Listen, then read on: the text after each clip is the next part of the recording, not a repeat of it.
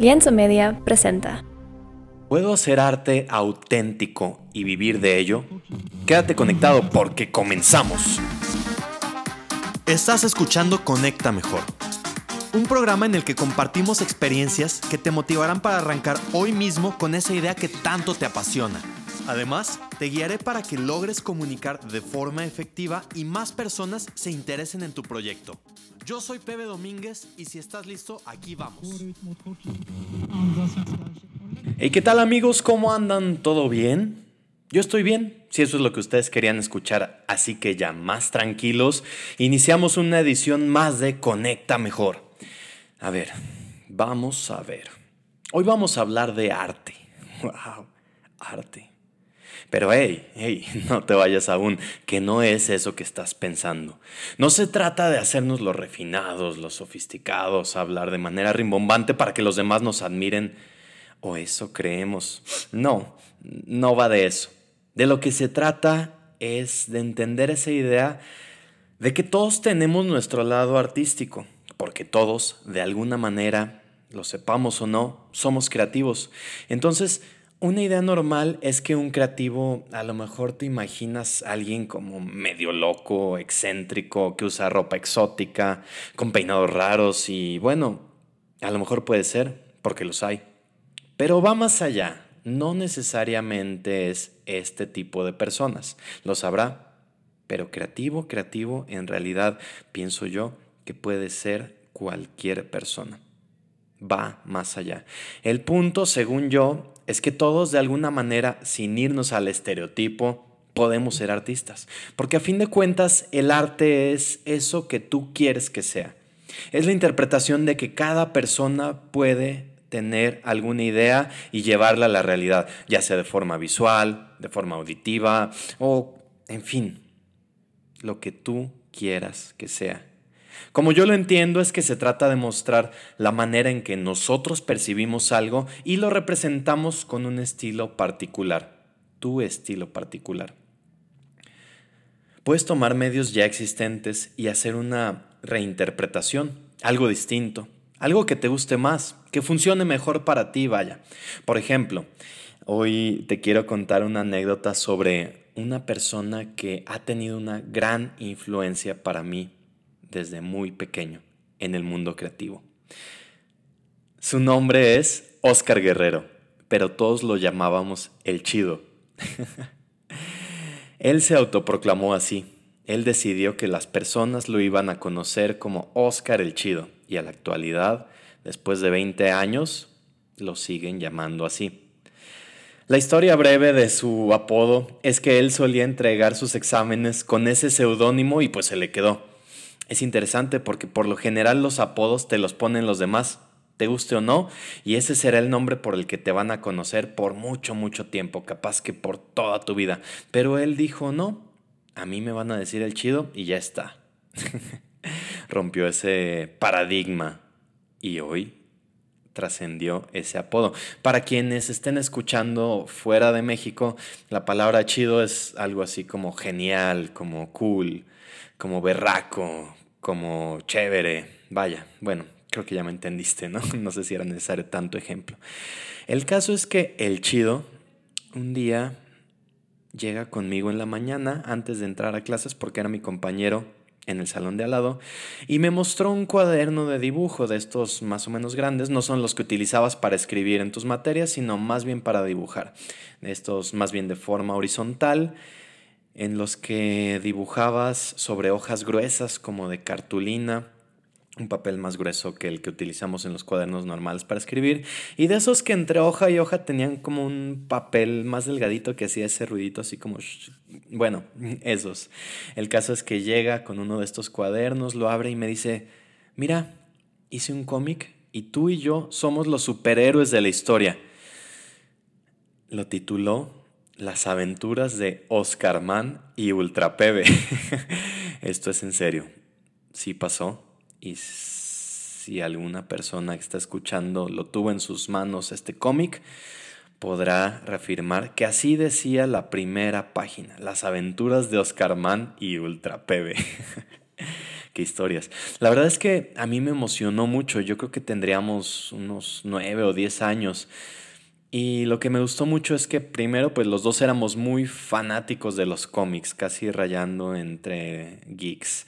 O sea, nuestra pasión número uno eran los Simpson, pasión número dos, el básquetbol, creo. Y a la par, yo creo que definitivamente eran los cómics. Dibujar y leerlos. Y pues también con nuestro respectivo dote de egolatrismo, pues creamos un cómic que se trataba de nosotros. La historia era de nosotros. Lo interesante de esto es que luego de mostrármelo me dice, ¿por qué no te lo llevas hoy a tu casa y tú continúa la historia? Y yo pensé, wow, ya sé, sí, ya sé de qué se va a tratar. Me lo llevé y pues va en la tarde, no recuerdo si ya había hecho la tarea o no, bueno, no importa, el caso es que me puse a dibujar tratando de seguir el estilo de que los personajes se vieran más o menos iguales para que tal vez los demás no notaran que eran varias personas dibujándolo y empecé a dibujarlo. Y al día siguiente se lo llevé y se lo mostré. Esta dinámica me gustaba mucho porque cuando yo le entregaba el blog el cuaderno de dibujo, él no sabía lo que iba a pasar en, la historia al día siguiente. Y lo mismo cuando él me entregaba el cuaderno, yo decía, ¿ahora qué se le habrá ocurrido a este hombre? ¿Cuál será la próxima aventura de Oscar Mann y Beltrapebe? Déjame contarte que esta historia, este cómic, se hizo rápidamente popular entre nuestros compañeros. Y al poco tiempo ya no éramos solamente dos creadores, sino cuatro cada uno con su estilo particular de contar historias, pero con los mismos personajes, es decir, cada uno de los creadores se había ahora incluido en la historia y manteníamos ese hilo conductor de la historia previa. Es decir, nuestra dinámica era, nosotros leíamos lo que la persona anterior había creado, cuál era la historia, y nosotros teníamos que continuar esa aventura con lo que nosotros queríamos que pasara como ejercicio creativo fue muy interesante. Estábamos creando arte aún sin saberlo, sin pretenderlo, solo porque nos divertía y queríamos seguir haciéndolo, hasta que ya no.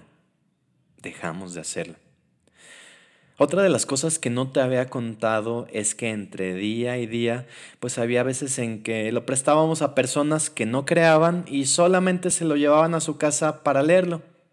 Y al seguir haciendo esto, pasó por tantas manos que al final ya ni supimos ni dónde quedó, quién lo tiene. Si alguien lo ha visto o sabe quién lo tiene, no seas gacho, dígame dónde está, a ver si lo recuperamos. Sería muy interesante ver qué cosas pasaban en ese momento y sobre qué cosas hablábamos, porque la verdad es que la ciencia cierta no me acuerdo por completo de qué hablábamos.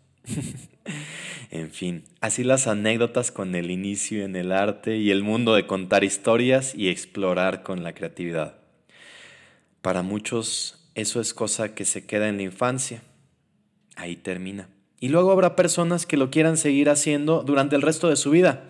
Me refiero a las personas que quieren dedicarse al arte por más tiempo, si es posible durante toda su vida. Al percibir la realidad de manera particular y representarla también de su manera particular, mientras se divierten haciendo las actividades que más te gustan. Suena muy interesante esto de ser artista, ¿verdad? Suena como algo que podrías hacer toda tu vida y nunca cansarte de hacerlo, ¿verdad? Hasta que llega el momento en el que te das cuenta de que también necesitas dinero y de que no todas las personas están dispuestas a darte dinero para que tú te diviertas creando, haciendo arte. Y es ahí donde lo vamos dejando y nos enfocamos en cosas, mm, digamos, un poco más prácticas, que nos garanticen el sustento, la papa, pues. Y ahí queda nuestro sueño de vivir haciendo lo que nos gusta, de crear arte. Pero ¿qué crees? Que esto no tiene que ser así. Hay maneras de seguir dedicándote a lo que te gusta, a crear tu arte, tus obras y vivir de ello. Sí se puede. Es un poco más difícil, sí. Mm, tal vez complicado, te vas a tener que esforzar un poco más, pero bueno, así son las cosas que valen la pena, ¿no crees? Entonces llega el momento en el que te quiero preguntar, ¿Cómo le harías para que las personas te paguen por hacer lo que a ti te gusta? por crear. Bueno, pues ahí está el punto. Esa es la pregunta que nos estamos planteando mal, porque no se trata de encontrar la manera de que las personas nos paguen por hacer lo que a nosotros nos gusta, no se trata de lo que yo quiero, se trata de hacer lo que las personas necesitan. Se trata, como todo en la vida, de encontrar necesidades reales de personas reales y presentarte tú como la solución a ese problema en particular a esa necesidad. Y tú podrás decir, ah, pues así que chiste, no me voy a vender, no voy a ser falso y hacer algo en lo que no creo solo para que me paguen. Bueno, ese a lo mejor sería el camino mm, menos difícil, por decirlo de alguna manera. Hacer cosas bajo pedido y cobrar por ello. Y luego no sentir motivación por lo que haces y enfocarte en algo por lo que sí tengas un ingreso garantizado y así sucesivamente. Vuelves a caer en algo que otra vez no te motiva. Lo que yo creo es que deberíamos buscar este punto medio entre lo que las personas necesitan o están pidiendo y la manera particular que tú tienes de crear eso que te están pidiendo. Ese famoso sweet spot, o como decimos los latinos, ni muy muy ni tan tan. A la micha, pues o más o menos. Capaz estarás pensando, ah, pues sí, pero ¿y, cómo voy a hacer eso? Suena demasiado bueno para ser verdad. ¿Cómo es eso de encontrar el justo medio? La verdad es que ya me confundí. Bueno, vamos a partir primero de el lado que más te gusta. O sea, pues tu lado, tu punto de vista. Hay que tener claro que tú, como artista, pues tienes cosas que te gusta hacer, que te emocionan, que satisfacen, alimentan esa creatividad, ese deseo de superar tus límites cada día, de explorar nuevos caminos, esa pasión por probar cosas nuevas que sean innovadoras. Vaya, que te alimenten como artista. Ese es el detalle, que encuentres esas cosas que te deleitan, lo que tú disfrutas, tu gozadera, vaya una opción es que consigas un mecenas que te pague por simplemente hacer arte. Tomar inspiración cuando llegue, cuando tengas ganas de trabajar y mostrar lo que en ese momento apareció. Déjame preguntarte algo. ¿Conoces algún mecenas? ¿Conoces a alguien que te vaya a pagar solo por crear arte? Yo tampoco. Entonces vamos a necesitar ponernos un poco más creativos Vamos a pensar que los negocios funcionan de otra manera, un poquito diferente. Uno de los principales porqués de cualquier negocio consiste en servir a tus clientes y hacerles la vida un poquito mejor, ayudándoles con sus cosas, con lo que necesitan, lo que puedan resolver, que tú los ayudes o les muestres cómo resolver sus problemas. Quien logra hacer eso logra un negocio interesante cuando encuentras un hueco que personas no han logrado resolver, ahí tienes un área importante de oportunidad. Se dice que tus ingresos serán equivalentes al tipo de problemas que resuelves. O sea, mayores soluciones, mayores ingresos. Y lo mismo para soluciones más comunes. Si a lo mejor buscas resolver problemas sencillos, pues probablemente tu solución no sea tan valorada. De igual forma, tal vez habrá muchas personas que ya están dando esa solución, pues tampoco es que vayas a destacar de una manera muy clara. Oferta y demanda. Es economía básica.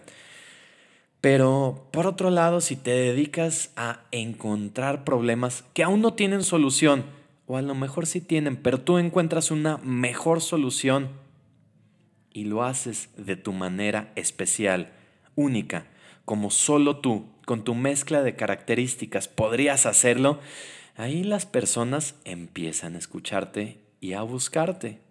Y capaz seguirás pensando, sí, pero pues, eso no es divertido, andarle resolviendo los problemas a otras personas. Ni son mis problemas, ¿por qué lo voy a hacer yo? Eso no me motiva. No me motiva lo suficiente para levantarme todos los días y trabajar en ello.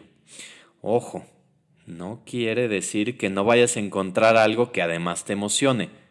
Solo quiere decir que va a ser un poquito más laborioso encontrarlo, pero de que se puede, se puede. Piensa que es como tu pareja ideal, suponiendo que eso exista. Y que quieres que tu pareja sea además de tu pareja romántica, que además sea tu amistad más grande, eh, tu asistente, que colaboren profesionalmente. Lo quieres todo en una sola persona. Quieres tener todo eso que estás buscando y que venga de una sola fuente. Eso es un modelo, digamos, mm, no muy saludable. Ojo, no estoy diciendo que, digo, si estamos hablando de parejas, que le vayas a ser infiel a tu pareja si es que no satisface todos esos puntos de tu vida. No te hagas, sabes que no me refiero a eso. Lo que quiero decir es que para algunas cosas sí necesitas que sea tu pareja y para otras cosas tal vez podrás asociarte con otras personas. Las actividades de cada modelo pues ya quedan en cada quien. Cada cabeza es un mundo y no estamos aquí para juzgar, siempre que haya respeto ante todo. Entonces, pensemos por ejemplo, volviendo a los negocios, que tienes un negocio en el que ofreces servicios, una serie de servicios variados. Y los servicios que menos te gusta ofrecer los ofreces porque son los que más margen de utilidad te dejan.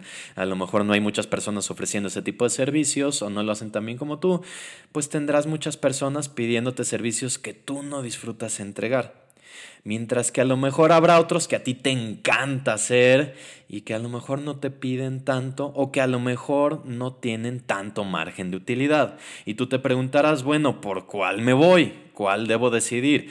¿El que no me gusta pero que me deja buenos ingresos o el que sí me gusta pero deja poco?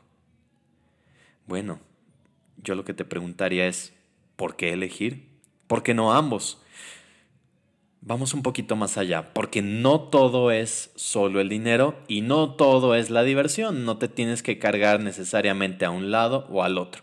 Algunos te hacen crecer como negocio en cuestión económica y otros te mantienen motivado, por eso es que es importante contar con los dos. Recuerda que la situación nunca será definitiva y probablemente mientras vas avanzando podrás ir poco a poco encontrando oportunidades donde por un lado sigas ganando bien, pero vayas encontrando formas de hacer lo que más te gusta. Eso llevará un tiempo, pero mientras pues estarás teniendo un ingreso y no tendrás la presión de sacar tus gastos, de paying the bills, you know, my friend. Piensa en esto como si fuera un anzuelo o un tarro de miel o lo que tú quieras imaginar para atraer algo que deseas atraer. Un bello jardín para atraer mariposas, tal vez. Bueno, creo que ya me entendiste. Entonces, ese anzuelo o ese objeto que vas a utilizar para atraer a tus clientes, a prospectos, personas interesadas en lo que ofreces, a lo mejor de entrada será una actividad que no disfrutas tanto, pero que es la que hace llegar a los clientes. Digamos que son los problemas que las personas quieren resolver, que saben que tienen ese problema y por eso lo quieren resolver. Una vez que has resuelto esos problemas, podrás entonces preguntarle, oye, ¿sabías que también hay este otro tipo de necesidades, este otro tipo de problemas? No lo habías considerado, ¿verdad? Y una vez que le muestras esa otra, esa otra área de oportunidad, vamos en una toma, así que esto es auténtico. Como le estás escuchando, así salió en una toma. Porque eso, pienso yo, genera una mejor conexión. En fin, antes de perderme y justificar por qué me equivoqué o por qué me confundí, volvamos a esta parte.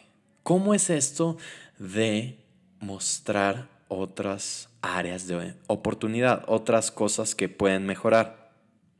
Imagínate que ya resolviste el problema por el que te están buscando. Ya dejaste a tu cliente más satisfecho. Ahora es tu cliente, está tranquilo y lo que es más importante, ahora confía en ti. Tu labor será continuar haciéndole la vida cada vez más fácil, más llevadera o, ¿por qué no?, más feliz. Hay que ofrecerle más soluciones y si conecta con la realidad de esa persona, ten por seguro que te lo va a considerar. Vamos a pensar en un ejemplo un poco más artístico, pero con un enfoque práctico como a lo mejor puede ser el diseño utilizando la decoración, decoración de interiores, por ejemplo. Imagínate que lo que es realmente tu pasión es pintar cuadros, al óleo tal vez o con la técnica que tú prefieras, y eso es lo que más te apasiona y tienes un montón de cuadros que durante mucho tiempo has creado y no sabes cómo venderlos. Muy emocionado, abriste una tienda, y pensaste que las personas se pelearían por todo lo que ofreces y pagarían lo que tú pidieras. Y de pronto, nada, nadie compra. Una que otra persona entra, ve, no se convence y se va. ¿Qué pasó? De nuevo pensaste solo en ti. Creíste que porque a ti te encanta pintar cuadros, a las personas les iba a encantar tener cuadros en su sala. Y la verdad es que si te das cuenta de esto y te dedicas un tiempo a investigar, te genera curiosidad y dices, bueno, pero ¿por qué nadie está comprando si esto es tan bueno? Bueno, tal vez que las personas no lo están viendo tal como tú lo ves. Entonces, en ese sentido, podrías pensar que las personas realmente cuando están trabajando en, digamos, decorar una sala dentro de su casa, lo primero en lo que piensan tal vez no sean los cuadros. A lo mejor lo primero que deciden es cuál sillón van a colocar, cuál mesa o no sé, cualquier elemento que deseen seleccionar antes de siquiera pensar en si van a colocar cuadros o no. Porque pues ellos no quieren cuadros, quieren sillones. Esto no quiere decir que tus cuadros sean feos, que las personas los desprecien, que te desprecien a ti, que no valoren tu talento. Para nada quiere decir esto. Lo que pasa es que no son sillones y las personas están buscando sillones. Entonces tú dices, bueno, ok, vamos a empezar con algo que no me apasiona, pero que sí va a traer clientes. Entonces, si empiezas ofreciendo esta parte de los muebles, ya atraes a más personas. A las personas ya les gustó lo que les ofreciste y les estás demostrando un interés genuino en lo que están buscando. No es nada más vender lo que tú tienes, sino ver qué cosas son las que las personas están buscando y ver cómo tú puedes ofrecer algo asociado a eso entonces piensa que has decidido dedicarle un tiempo razonable a escuchar a las personas para entender cuál es su plan. No des por hecho que sabes lo que necesitan. Entonces tú puedes pensar cuáles actividades quiere realizar esta persona y tú lo proyectas descubres cuáles son sus gustos y no solo los descubres, sino que lo entiendes. A lo mejor tú puedes platicar con tu cliente y decirle, oye, imagínate la reunión que vas a tener con tus amigos en tu sala nueva y ese muro que por ahora tienes vacío, lo puedes decorar con un cuadro que combina perfecto con tu estilo y con los sillones que ya elegiste. Tiene que ser auténtico porque cuando lo dices solamente por vender, cuando esto es falso, el cliente lo va a notar. O sea, tiene que ser un interés genuino, que si tú de verdad crees que es el producto ideal, lo comunicas de esa manera, se lo vas a transmitir así. Y si para el cliente tiene sentido, lo va a tomar en cuenta. Entonces, como ves, no se trata solamente de elegir entre hacer lo que emana de tu alma de la manera más pura. Y tampoco se trata de hacer las cosas que tu cliente te pide, pues solo porque así las pidió y, y pues hay que hacerlo a la medida, porque es lo que el cliente quiere y el cliente lo que pida. Puedes hacerlo, pero ya hay muchas personas haciendo eso. ¿Dónde queda tu propuesta? Pues tu propuesta quedará en la unión de ambas partes, el justo medio, the sweet spot el punto en el que convergen lo que tu cliente necesita y esa manera única que tú tienes de resolverlo. ¿Es un reto? Sí, pero hey, tienes un montón de creatividad. Estoy seguro de que puedes lograrlo. Así que ¿Cómo vas a trazar un puente entre lo que tus posibles clientes desean conseguir y eso que tú estás ofreciendo? Esa es la real pregunta. ¿Cómo crear ese puente entre donde está y entre donde quiere llegar cuando el puente es eso que tú ofreces? De eso se trata. Vamos a continuar con la idea del puente para que sea mucho más visual. Los clientes no se van a decidir a, cruzar o a brincar al vacío solo porque quieran llegar porque a ti se te antoja. No tienen un motivo todavía para cruzar ese punto o ese puente hacia donde tú quieres que lleguen. Lo que realmente necesitas es darles un motivo, Tú vas a buscarlos, vas a ir, les vas a hablar por su nombre y vas a caminar hacia donde ellos están, los vas a tomar de la mano y los vas a acompañar para que juntos amplíen su panorama. No se trata de que los engañes para venderles cosas que no necesitan, no, para nada. Eso no es sustentable. Se trata de que basados en su necesidad, tú los vas a ayudar a ampliar su panorama y se abran a nuevas perspectivas que tú puedes ofrecer y que ahora están seguros que lo quieren y lo pueden obtener de ti. Se trata de que dejes de sentirte frustrado y de pensar tanto en cómo vas a eh, crear ese puente, a llenar ese hueco porque el camino aún no se ha recorrido. Esa conexión aún no se ha creado y va a ser tu trabajo crearla por el bien de los dos.